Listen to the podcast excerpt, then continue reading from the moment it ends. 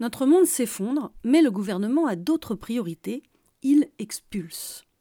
Soyez sans crainte, riche patron, le gouvernement n'expulse pas les arnaqueurs à la taxe carbone, ni les grands fraudeurs fiscaux, ni les voleurs de crédit d'impôt. Non, ceux-là peuvent dormir bien au chaud dans une de leurs trop nombreuses résidences secondaires et rester accrochés à leur mode de vie comme les moules sur un rocher indécrottable. Le bruit des bottes ne viendra pas les réveiller, pas plus que le murmure des mécontents ne leur arrivera aux oreilles. Pour ne pas se heurter au mur de l'argent et heurter ceux qui en ont de l'argent, le gouvernement, emmené par Philippe, je vous rappelle au passage que le Premier ministre s'appelle Édouard Philippe, comme d'autres s'appellent Patrick Henry, Guy Georges ou Émile Louis.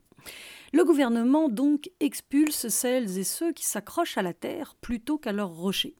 Les zadistes, les paysans, les sans les étudiants, les migrants, les roms, les précaires, les squatteurs, les étrangers, les sans-papiers, etc l'État et son bras armé policier évacuent en ce moment même des lieux de vie, des lieux de joie, des lieux de culture. Ils dégagent des hommes et des femmes et font reculer tout ce qui n'est pas en marche. C'est vrai qu'expulser des étudiants gauchos, ça défoule. Dégager des paysans gauchos, ça défoule aussi. Virer des retraités résistants gauchos, ça défoule encore plus. Taper sur des gauchos, ça défoule à la fois les forces de l'ordre, les politiques et les médias, en tout cas la plupart. Et puis expulser des gauchos, ça occupe les CRS. Et les CRS ont besoin d'être occupés, de se défouler. Quand les CRS ne tapent plus sur les gauchos, qu'est-ce qu'ils font? Ils boivent des bières toute la journée en jouant en cartes? Non, pas que. Entre deux parties de cartes, ils retournent taper sur leur proie favorite. Quand les gauchos font matraquer, ça laisse du répit aux sans-papiers, aux noirs, aux arabes et aux roms. Alors, continuons d'occuper toutes les ZAD de France, toutes les zones à défendre contre les décisions absurdes du pouvoir politique. Un pouvoir qui n'a toujours pas compris que défendre un autre mode de vie, c'est défendre tout simplement la vie. Comme l'a défendé la ZAD des Sans-Noms à Notre-Dame-des-Landes. Les Sans-Noms, c'était un lieu d'expérimentation agricole.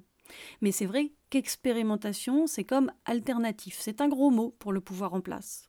Notez que les CRS ne sont pas allés détruire la ferme des Mille Veaux à Saint-Martial-le-Vieux dans la Creuse. Là-bas, l'État soutient et subventionne même une activité pourtant polluante et violente.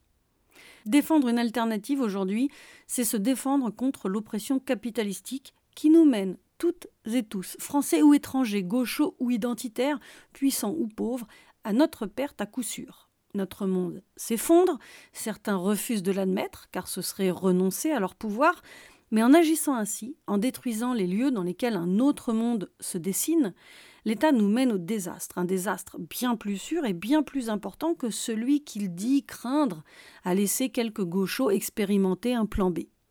Alors Édouard, Emmanuel, Gérard, expulsez autant que vous voulez, de notre côté nous continuerons d'occuper plus encore que les ZAD les cerveaux d'un peuple qui se dit que non, tout ne va pas vraiment très bien dans le meilleur des mondes qui s'effondre.